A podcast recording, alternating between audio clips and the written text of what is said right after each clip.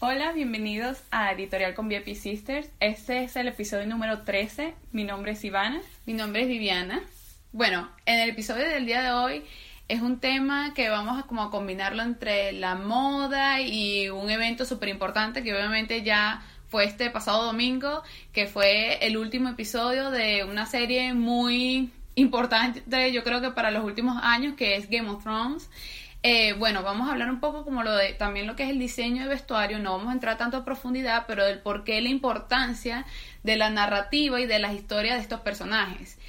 O sea, para empezar, el diseño de vestuario, que obviamente esto es muy escuchado también en los premios, eh, tanto los Oscars como los Emmy, eh, es algo muy importante porque no es como el diseño de moda en sí, pero porque ellos realmente no visten a personas, están vistiendo a personajes y su historia. Entonces, eso tiene también parte como investigación y de realmente meterse en la historia y formar parte de esto y como que la evolución de estos personajes y sus arcos, que esto es un tema, también esta palabra como que ha sido bastante eh, mencionada, que no es muy común, pero en este caso que es Game of Thrones, que viene de tanto un libro como con tanto peso de seguidores y todo esto, entonces es bien importante que todos los detalles cuenten algo y digan realmente la posición y el nivel hasta mental de los personajes bueno, de lo más importante de diseño de vestuario eh, está Edith Head, que ella fue una vestuarista que trabajó por más de 40 años eh, y trabajó en más de 1100 eh, películas, si no, me, si no me equivoco, trabajó y empezó en Paramount. Entonces todo esto es como que ha hecho, o sea, ella creó realmente una relación muy estrecha entre los personajes, los actores, las películas del momento, las exposiciones de los vestuarios de las películas más importantes. Entonces, si les interesa este tema, no duden en o sea, escribirnos, darnos comentarios para que hablemos más de esto. Sí, que eso también es como material para otro podcast porque Edith Head fue quien le dio el bolso eh, que luego se convirtió en el bolso Kelly eh, de Hermes a Great Kelly, que se lo dio en ese Ella también es un poco de inspiración del personaje de Incredibles eh, en, la, moda. Entonces, sí, si les interesa, no duden en comentarnos. Hemos revisado todos los comentarios en los episodios pasados, tanto también como el de la moda y la astrología y todos los de la moda y el K-pop también. Entonces, estén pendientes, escríbanos porque realmente estamos mostrando todo esto dentro de nuestra misma lista de temas. Pero bueno, no vamos a hacerlo esperar más, vamos a entrar de una vez a Game of Thrones y toda la importancia del diseño de vestuario dentro de esta serie. Bueno, el diseño de vestuario, como tú estabas diciendo, el diseñador de vestuario, aunque no está vistiendo como a una persona como tal, sino al personaje, eso también tiene que ver que ellos tienen que relacionarse muy estrechamente con todo el equipo de la producción, los directores, las personas que hacen la edición, la postproducción, el diseño de CGI, que son todos estos efectos especiales. Entonces realmente es como eh, también como un trabajo en equipo. Sí, que bueno, para Game of Thrones en sí eran entre 70 y 100 personas que trabajaban en las locaciones. O sea, ellos no mandaban a hacer algo y lo traían en un avión. No, no, no. Esto es todo ahí en la locación. Obviamente ellos se tienen que ambientar un poco en la historia de esto, aunque es una historia fantasiosa realmente. Nos podemos decir que obviamente la influencia medieval y todo esta yo diría que yo diría que lo podemos nominar como eh, edad media fantástica. Algo sí, así, me gusta, me gusta esa palabra, pero sí. Sí, porque tiene como que eso es como en general estilo como medieval, como tú estabas diciendo, pero también como que está todo esto como lo místico, los dragones, todo la magia, ¿no? Entonces, eh, no podemos, como tú dices, como colocarlo como que es historia, porque, realmente no es, pero sí como que los diseñadores vestuarios y todo eso como también como que hacen que uno se sienta en ese momento de la historia que realmente se dio para uno. Y bueno, la vestuarista para esta serie, eh, Michelle Clapton, ella trabajó también en la serie The Crown, entonces una persona que realmente hace una investigación profunda, todo esto, ella eh, tiene obviamente una colección súper vasta de detalles, de plumas, de materiales, de tela para Game of Thrones en sí. Ella dice que muchas de las telas se hacían desde cero y que trataban en lo posible de que todo fuera hecho a mano, porque obviamente esto también lo podemos hacer como una crítica a una serie que obviamente no fue a este nivel, pero que más o menos va como ambientada. Eh, porque sí fue historia real. Exacto, y era como esa era como medio medieval. Que es la serie Reign, o El Reino, que se llama en español. Eh, que es de Mary Queen of Scots. Entonces, ellos realmente, si tú ves la serie, tienen pequeños detalles que sí como que te desconecta un poco de la historia si realmente te gusta la historia del traje, Claro. que es los cierres, los ganchos en los zarcillos, ciertos botones, las costuras, Sí. los bordados que son aplicaciones, telas de transparencia, todas estas cosas obviamente no existían en esta época, obviamente esto es una serie a lo mejor con un presupuesto más bajo, pero realmente Game of Thrones no se puede dar el lujo de eso, o sea, ellos no podían como que cometer estos pequeños errores, aunque de vez en cuando tenían que usar tecnología, Claro. por lo menos en, el, en el- lo que es la chaqueta de eh, Jon Snow, que saben, está toda peluda negra, ellos tenían que colocarle abajo como un, cha- un chaleco para que si hacía mucho calor, estaban filmando en verano, este pudiera como que darle eh, aire frío, agua fría, y al revés agua caliente si era el invierno. invierno, para que obviamente el actor estuviera cómodo, la chaqueta también fue pesadísima, tenía que cargarlo entre un montón de personas del equipo, pero obviamente no pueden dejar que el actor sufra durante Claro, todo este proceso, exacto. o lo menos posible. Lo mismo con las caretas de estos personajes de eh, Son of Harpy, que ellos también tuvieron que, o sea, no lo podían hacer a mano, porque igual ellos tienen, que hacen estas eh, armaduras para la realeza, y un montón de equipo de para los teñidos también, porque no puede ser teñidos de colores químicos, sino cierto que se vea reales. Exacto, como tinturas Sí. también que existían en ese entonces. Para los, por lo menos personas, los Greyjoy, Grey, eh, Greyjoys, sí. Ellos usaban hasta aceite de pescado. Entonces, para como que darle un peso a la tela, entonces realmente es como... Tiene que ver mucho también con la historia de ellos, ¿no? Sí, que, que también estábamos como que pensando como todo esto, como realmente la importancia del traje en el- como en estas filmaciones y como tú decías, como que esto del aceite de pescado es como Sí. que también hace que el actor se meta aún más en su personaje. Claro. Porque realmente es como que si tú eres como que parte de la realeza de una isla, que es todo como que su dios es del mar y todo esto es como que nada más el sentir el olor a pescado es como full en personaje. Sí, ¿no? total. Entonces como que eh, también ella, ella comenta como que hay ciertas eh, piezas que si tenían que replicarse, entonces ellos buscaban también como en eBay y todo esto como para poder comprar una pieza y de esa hacerle un molde. Entonces todo un proceso súper importante. Obviamente nosotros también vamos viendo como la evolución de los personajes. Un ejemplo, menos Daenerys, que desde el principio todo como... Que también podemos ver esto en el arco de las mujeres dentro de la serie. Porque eso también lo comenta mucho la vestuarista, esta Michelle Clapton, que ella lo que más, o sea, la, la el vestuario que más le, como que le importó a ella, porque no es que el de los caballeros no, pero obviamente como son armaduras y todo esto tiene como otro proceso, pero el que ella le, le atribuye un poco más como el proceso también psicológico de los personajes, el de las mujeres, porque si tú te pones a ver lo que Sansa, Daenerys y Cersei en la primera temporada utilizan colores pasteles, los cuales ella usó esto para demostrar como debilidad. Entonces tú ves que Daenerys comienza como una niña inde- indefensa que su hermano lo está vendiendo, su los colores que utiliza son pasteles. Sansa igual es una niña que se va como a un lugar súper lejos de su casa y también utiliza estos colores pasteles. Y Cersei tiene que representar a esta como reina Que femenina. está sumisa por su esposo, ¿no? Exactamente, entonces como que ves representado esto y ya hasta la última temporada vemos a las tres usando colores súper oscuros. Sí, y vestimenta que parece armadura también. ¿no? Exactamente, entonces como uno puede ver un poco dentro de la historia realmente la evolución de estos personajes, la misma Daenerys también ella utiliza mucho como que para sentirse adaptada dentro de los clanes, como ella va adaptando cosas tanto también como de estas tribus donde ella va Sí. yendo, entonces como que para sentirse como también parte de versus Sansa vemos también que ella trata más bien de camuflajearse y aprender como más el juego, la parte de mental y de cómo se mueven todas estas fichas y ella trata de, pa- de pasar desapercibida y cómo salvar su vida mientras ella va aprendiendo esto y va a salvar como su casa. Y Cersei obviamente llena de ganas de poder, ella siempre trata como que de colocar un poco como cosas que representen fuerza para ella, como los colores de su casa, que son rojos, o detalles en dorado, los leones por todas partes, luego ya cuando sus hijos fallecen su cuello es más alto y parece un poco más como armadura, entonces todo esto realmente no es para distraer a uno como te, o sea, como espectador de que nada más te llama la atención la ropa, pero sí da contexto, Sí. sí rellena como realmente a la historia y está narrando Sí, algo. y te hace como que sentir más en la historia, ¿no? Exacto. No te, no te distrae.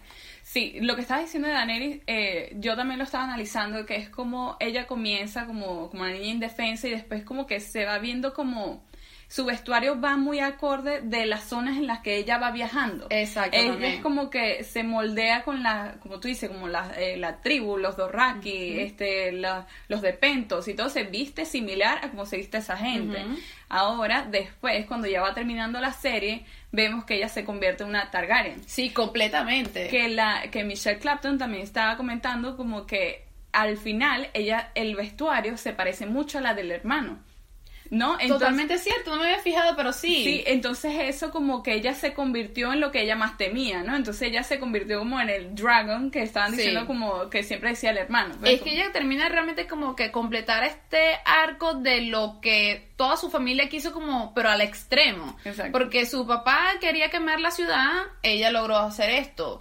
Eh, su hermano decía que era el dragón, ella terminó siendo este dragón. Entonces como que sí tiene obviamente esta como que relación de cómo ella se está presentando y obviamente la culminación de su historia. Sí.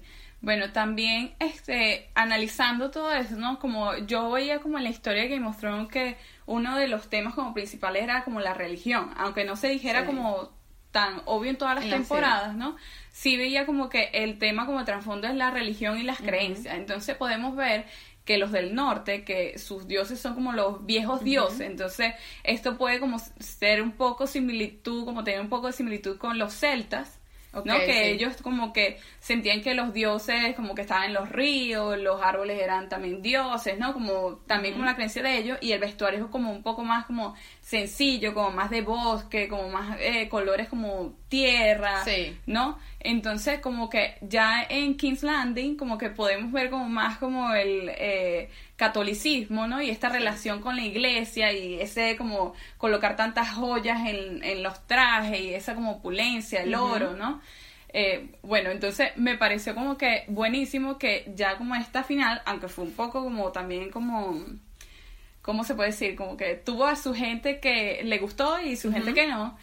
Eh, podemos ver también cómo Sansa ahora se convierte como medio esa Inglaterra como protestante. Total. Y es total. como que Y ya- yo me imaginé sí. que más o menos así iba a ser el final de ella. Sí, entonces como que también vemos como que Bran ahora es un rey pero sin ningún tipo de joyas ni corona, la, eh, la corona es como más metafórica. Exactamente. Por, lo menos en el caso de Sansa también, eh, yo estaba viendo como comentarios de que ella, desde el principio, hasta en sus peinados, ella trataba como de esa- como que emular, imitar a estas mujeres que para ella representaban como poder. Entonces tú ves como que en ciertas partes se va colocando estas trenzas, estos peinados, como que imitando un poco a otros personajes, hasta Cersei, Daenerys, y ya al final era, ella lleva su cabello natural, todo liso, completo. Entonces como que realmente ahora ella es la reina y llegó como a completarse y sentirse completa. O sea, como, sí, valga la redundancia, pero es como que es ella simplemente. Sí. Ella logró ser la reina del norte. Entonces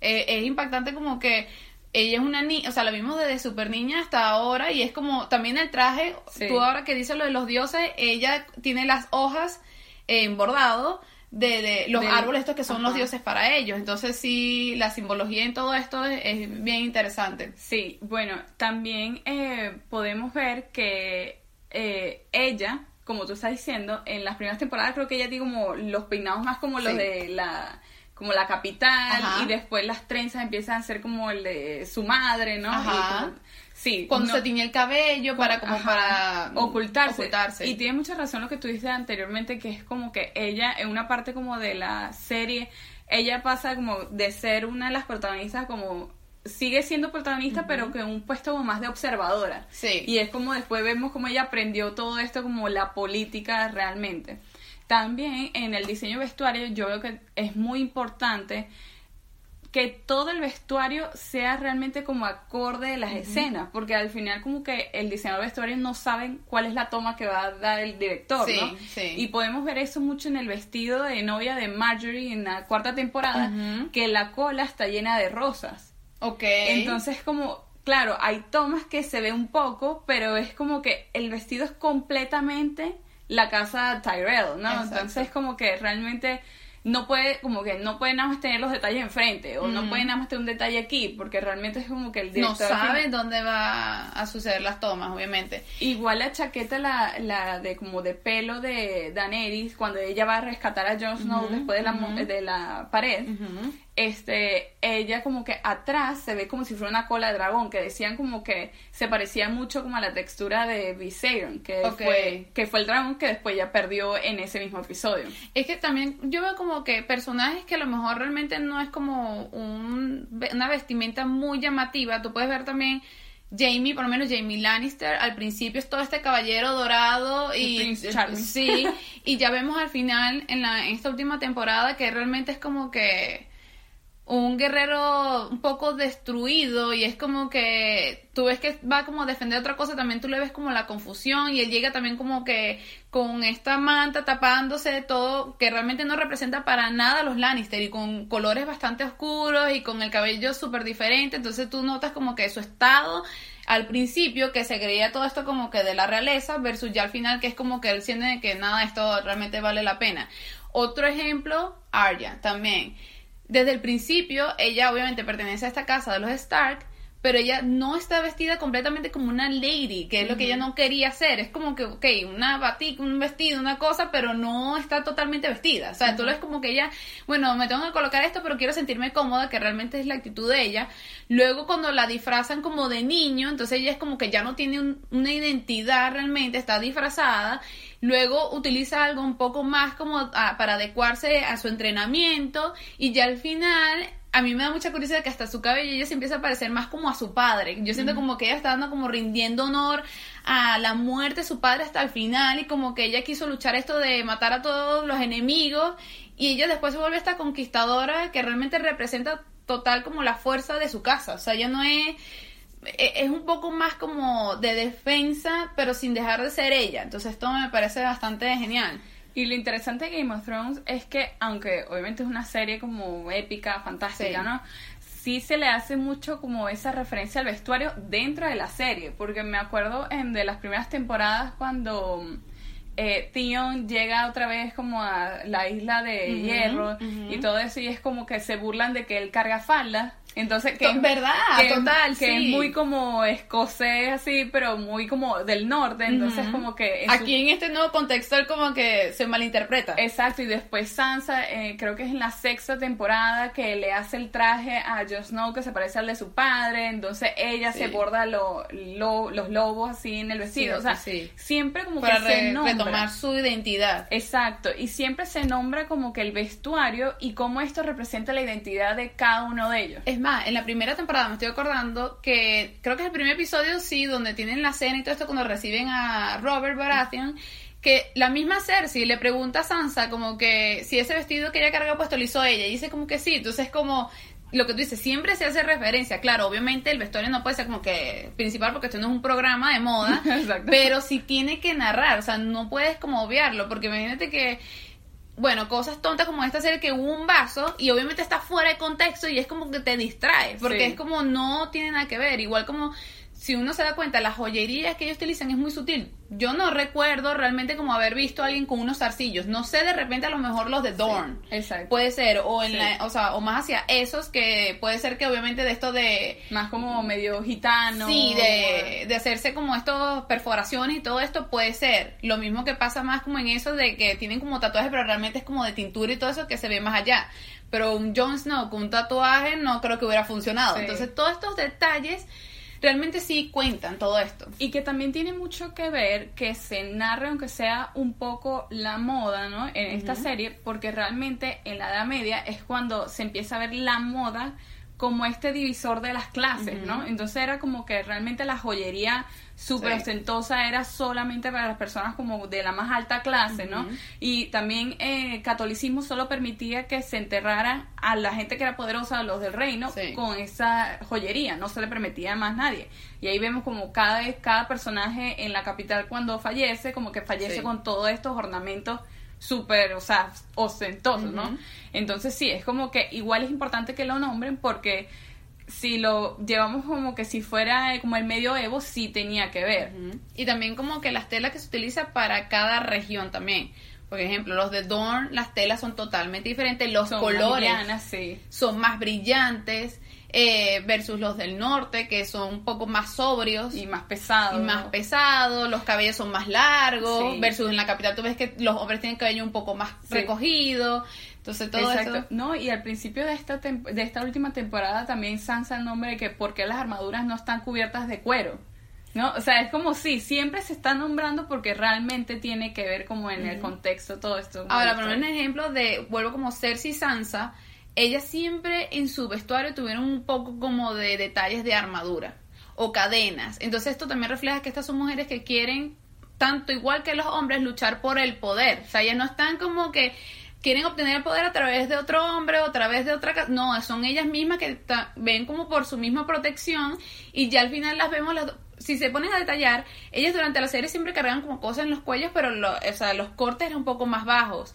Ya en estas últimas temporadas los cuellos son altos y como tú dices, más como armadura, porque Sansa tiene detalles en Sí. cuero, las cadenas y todo esto, los hombros también tienen como unas hombreras, igual que Cersei, que también carga como metales y todo, y las telas realmente no tienen tanto como cosas llamativas, sino solamente en los detalles de metal. Sí, ¿no? Y como tú dices, también es como para representar, porque casualmente Cersei, es, es Sansa y eh, a veces también Daenerys, que realmente es como una manera como de mostrar que su poder no es físico. ¿no? También, Porque sí. son personajes que aunque Daenerys tenía su super dragón, ella no peleaba con espada. Ninguna de ellas peleaba con espada. Realmente su poder es como más psicológico y más como político, ¿no? Y es como una manera como también de mostrar que ellas tienen un poder aunque no sea el obvio. Sí, bueno, y en el mismo caso pasa con Sansa. Ella llegó hasta, obviamente, ser la reina del norte sin pelear con espada, porque hasta la misma eh, Arya le, le da una daga para que se defienda y ella no la usa. Gana una batalla, la de los bastardos, tampoco ella estuvo en el terreno de la batalla o luchando ella misma. Entonces, lo que tú dices, estas tres personajes... Pero por ella fue que se ganó. Exactamente, entonces como que es muy loco pensar esto como que las tres tienen un poco de una historia que se une a través de cómo ellas se iban como representando y es más lo que tú dices, más mental, no tanto físico. Sí, bueno, ahí por eso eh, queríamos hacer este episodio como también hablar un poco como de ese contexto de, del vestuario en esta serie porque realmente es una serie que también eh, le dio su importancia al vestuario porque realmente se ve que se dio el presupuesto que se tenía que dar. Entonces, bueno, esperamos que lo hayan disfrutado. Eh, si les gustó, déjenos un comentario, denle like a este video y nos pueden seguir eh, por las redes sociales como VIP Sisters, a mí como Ivana Pina. Y a mí como ven Annie, lo vamos a dejar todo en la caja de descripción. Y bueno, no duden, como dice Ivana, en dejarnos sus comentarios o enviarnos nos- eh, sus mensajes privados para realmente estar como conversando aquí. ¿Y qué tal, qué les parece a ustedes? Si tienen alguno de los looks durante las temporadas que les haya llamado como la atención o haya sido de su favorito o una temporada en sí que realmente les haya llamado la atención todo esto. Bueno, Bueno, nos vemos en un próximo podcast. Bye. bye. Yay. Ah.